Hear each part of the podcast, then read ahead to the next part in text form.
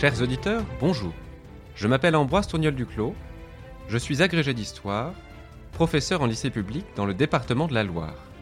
Dans le podcast Sacrée Histoire, je raconte les dates qui ont fait l'histoire de l'Église.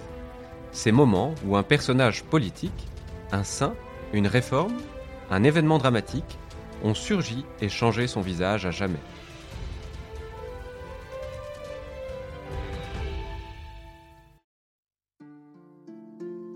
Qui ne connaît pas l'histoire de Jeanne d'Arc? Sa renommée est telle qu'il pourrait sembler vain d'en retracer le parcours. La lumière qui se dégage de Jeanne éclaire à la fois notre histoire nationale et celle de l'Église. Qu'a-t-elle encore à nous apprendre? Beaucoup de choses, c'est ce que nous allons voir.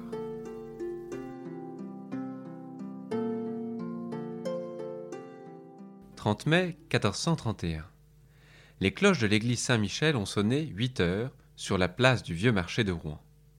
La charrette d'infamie, escortée par une centaine d'hommes, armés de lames, d'épieuses ou de massues, fait retentir ses lourdes roues de bois sur le pavé. La foule s'est pressée pour cet événement qui promet de ne pas être ordinaire. Pour les uns, favorables aux Anglais, on se délivre d'une sorcière. Pour les autres, qui se font plus discrets, on s'apprête à brûler une sainte. Vêtue d'une tunique de lin grossière mais féminine, Jeanne, âgée de dix-neuf ans, s'apprête à affronter ses juges une dernière fois. Affaiblie par les conditions précaires de sa détention, le long procès qu'on lui inflige depuis le mois de janvier, et la crainte que ses geôliennes s'en prennent à elle, la pucelle d'Orléans s'avance au pied de la tribune qu'on a dressée pour l'occasion. Elle est accompagnée de deux frères prêcheurs, qui ont assisté au procès et l'accompagneront jusqu'à la fin. Isambard de la Pierre et Martin l'Advenu. Ce dernier lui a administré la confession et la communion le matin même. Un chanoine de l'université de Paris, plein de hargne contre Jeanne, entame une prédication appuyée sur la première lettre de saint Paul aux Corinthiens. Si un membre souffre, les autres membres souffrent avec lui. Jeanne ne se laisse pas déstabiliser. Elle demande au prêtre qui l'entoure de dire une messe pour elle. Lecture est faite alors de la sentence. Nous te déclarons excommunié de plein droit et hérétique, et alors que tes erreurs ont été condamnées en une prédication publique, nous jugeons que, comme un membre de Satan retranché de l'Église, infecté de la lèpre de l'hérésie, afin que tu n'infectes pas également les autres membres du Christ, il faut t'abandonner à la justice séculière, et nous t'abandonnons. Avec beaucoup de mauvaise foi et d'aveuglement, la Bible peut servir toutes les causes. La justice séculière, ce sont les Anglais pour qui cette affaire a déjà trop duré. Aussi, du haut de leur estrade, ne se donnent-ils même pas la, peine d'entendre Jeanne. Le bailli, Ralph Butler, dit Raoul Bouteiller, lance simplement ces deux mots Emmenez Emmenez Jeanne a le temps de se mettre à genoux pour prier. Elle réclame une croix un Anglais lui en confectionne une petite avec un bâton. Elle s'en saisit, la baise et la serre sur sa poitrine. Puis on lui apporte un crucifix pris dans une église. Jeanne est conduite alors sur le bûcher. Le supplice de la jeune femme, qui prie le Christ à haute voix et prononce avec piété les noms de Jésus, de Marie et de l'archange Saint-Michel, provoque une grande émotion. On pleure à chaudes larmes sur la place du vieux marché. Les miracles se multiplient un soldat anglais qui s'était juré de placer de ses propres mains un fagot sur le bûcher entend Jeanne implorer le nom de Jésus. Il en est bouleversé et court se confesser. Le bourreau lui-même, Geoffroy Terrage, payé quatre livres tournois pour faire son ouvrage, le supplice achevé, se réfugie chez les frères prêcheurs et leur avoue sa grande crainte d'être damné parce qu'il a brûlé une sainte. Jean Fleury, greffier du bailli, rapporte qu'une fois le corps consumé, le cœur de Jeanne fut retrouvé au milieu des cendres, intact et gorgé de sang. Les restes de la sainte sont jetés à la Seine pour empêcher tout culte. Pourquoi les Anglais se sont-ils à ce point acharnés contre une simple paysanne? Que pouvait-il tant redouter chez la jeune fille de Don Rémy? Les haines qu'elle s'attira furent sans doute à la mesure du destin fulgurant et héroïque qu'elle venait de connaître.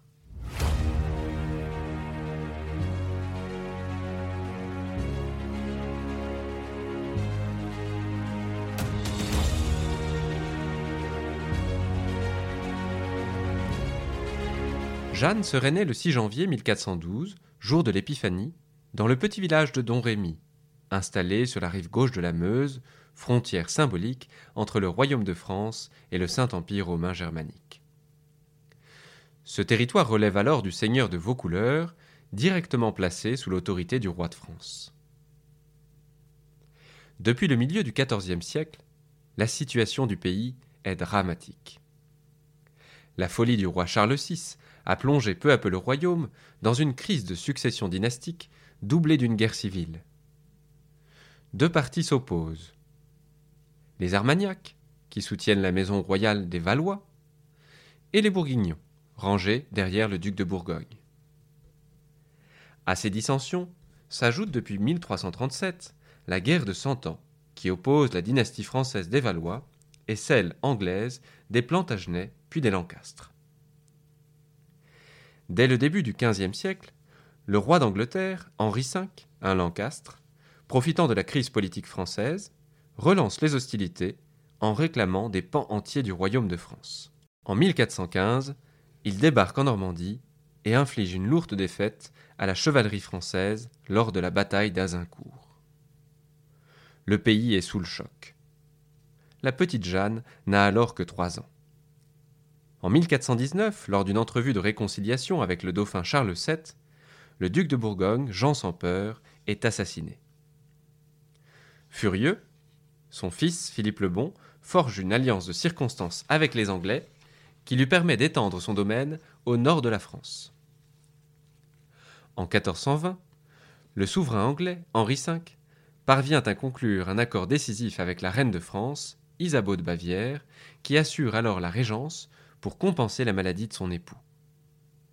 C'est le fameux traité de Troyes qui, aux grandes dames des Français, déshérite le dauphin Charles VII et attribue le royaume de France aux Anglais.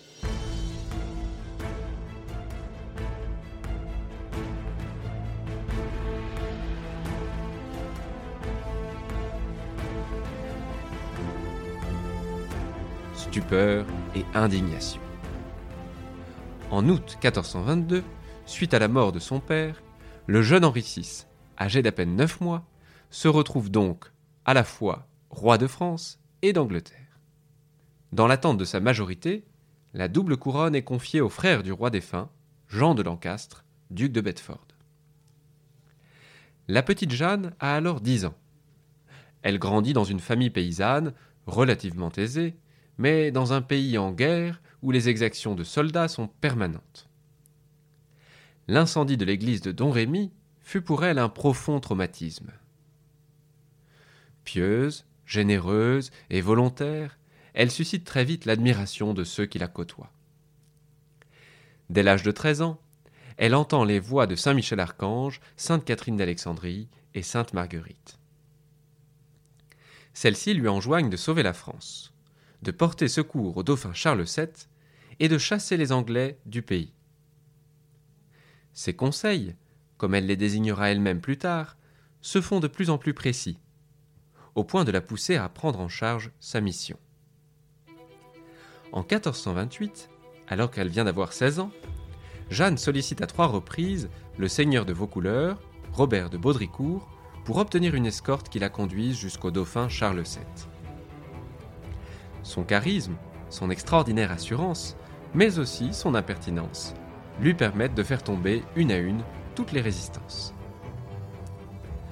Le 23 février 1429, elle est présentée au roi à Chinon.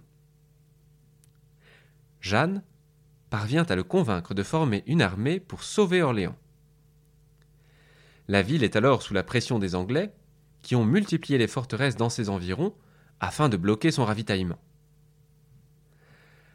Armée de pied en cap, Jeanne est pourvue d'un étendard blanc qui figure un Christ du jugement dernier et arbore la devise Jésus Maria. Elle bouscule les craintes des capitaines qui l'accompagnent, monte à l'assaut la première et suscite au sein du peuple et de l'armée une ferveur extraordinaire. Chevauchez hardiment, lance-t-elle à ceux qui hésitent. Les citadelles anglaises sont prises d'assaut les unes après les autres. Le 8 mai, les capitaines anglais lèvent le camp. Orléans est libéré. Au mois de juin, la supériorité morale des Français leur permet de multiplier les victoires face aux Anglais sidérés. À Jargeau, à Beaugency, et plus encore à Patay, le 18 juin 1429. Aussi Charles VII se laisse-t-il convaincre par la pucelle d'aller jusqu'à Reims pour recevoir le sacre. Ce sont les voix qui le demandent. Immense défi, puisque l'armée royale devait traverser les territoires acquis aux Bourguignons. Mais Jeanne insiste et fait tomber la résistance de Troyes en faisant mine de l'attaquer. Le 17 juillet 1429, Charles VII est sacré à Reims. La page ouverte par le traité de Troyes neuf ans plus tôt semble définitivement refermée. Le roi de Bourges est désormais aux yeux de tous, symboliquement, le roi de France.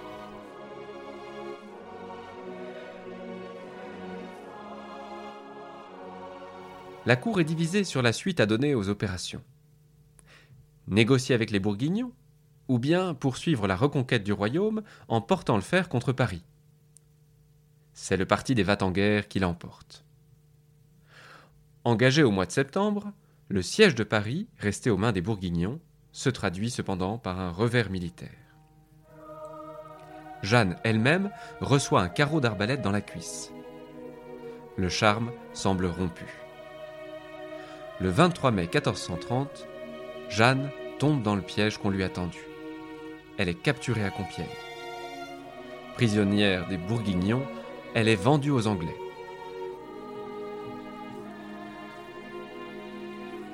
Bien qu'il se place sous des intentions religieuses, le procès pour hérésie et sorcellerie qui s'ouvre le 21 février 1431 est avant tout une mascarade judiciaire, commandée par des raisons politiques.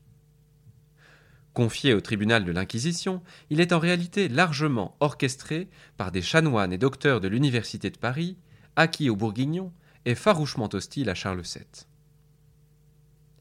Parmi eux, c'est à Pierre Cochon, l'évêque de Beauvais, que revient de présider les interrogatoires. Tous sont sous la pression des Anglais. La condamnation de Jeanne doit permettre de rassurer l'armée anglaise, gagnée par le doute, mais surtout de délégitimer Charles VII au profit du jeune Henri VI. Gare à ceux qui se laisseront convaincre par cette redoutable captive. Accablée de chaînes plus de cinq mois durant, dans un cachot insalubre de Rouen, soumise à la violence de ses geôliers, Jeanne affronte seule et sans avocat ses cinquante juges au cours de vingt-quatre séances interminables. Elle s'y révèle d'une grande intelligence, d'une ténacité hors du commun et d'une intégrité qui ne rechigne pas à l'ironie, voire à l'impertinence. Quoi qu'elle fasse, quoi qu'elle dise, les dés sont pipés. Le procès se referme sur la pucelle comme un piège machiavélique. 70 chefs d'inculpation. Il n'en fallait pas moins pour compenser la faiblesse du dossier. L'arbre au fait de son enfance est devenu une superstition maléfique. Ses voix sont celles du malin. Le travestissement auquel elle fut contrainte pour se protéger de ses geôliers forme la preuve d'une révolte subversive contre la distinction des genres et la pudeur. C'est sur cette apparente défaite que la pucelle d'Orléans rendit son âme à Dieu le 30 mai 1431.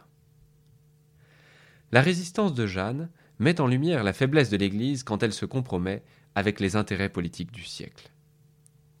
Sa fécondité politique et spirituelle indique au contraire le prix de la fidélité, fût-ce au risque du martyr. Dieu, premier servi. Frappé d'oubli, il fallut attendre vingt-cinq ans pour que sa mère, Isabelle Romée, fasse appel de ce jugement inique afin que s'ouvre un nouveau procès en nullité. Entre-temps, et malgré toutes les manœuvres contraires, la légende de Jeanne s'était largement établie dans les cœurs et les intelligences du royaume de France. Elle n'allait cesser désormais d'élargir son aura.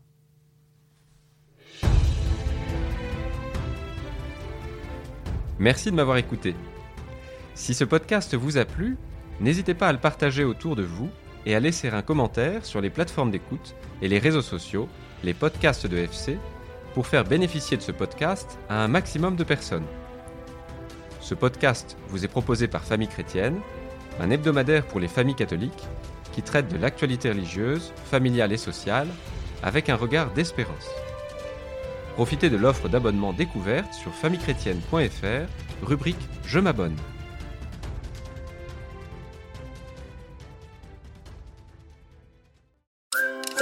Un de vos proches se marie bientôt? Offrez aux jeunes mariés un abonnement d'un an à Famille Chrétienne pour 85 euros seulement. Famille Chrétienne accompagnera au quotidien les jeunes mariés dans leur vie de foi et vie de famille. Ils recevront chaque semaine le magazine Famille Chrétienne et auront accès à nos milliers d'articles en ligne, aux podcasts, aux vidéos ou encore à une newsletter spéciale couple. Pour les abonnés, rendez-vous sur boutique.famillechrétienne.fr.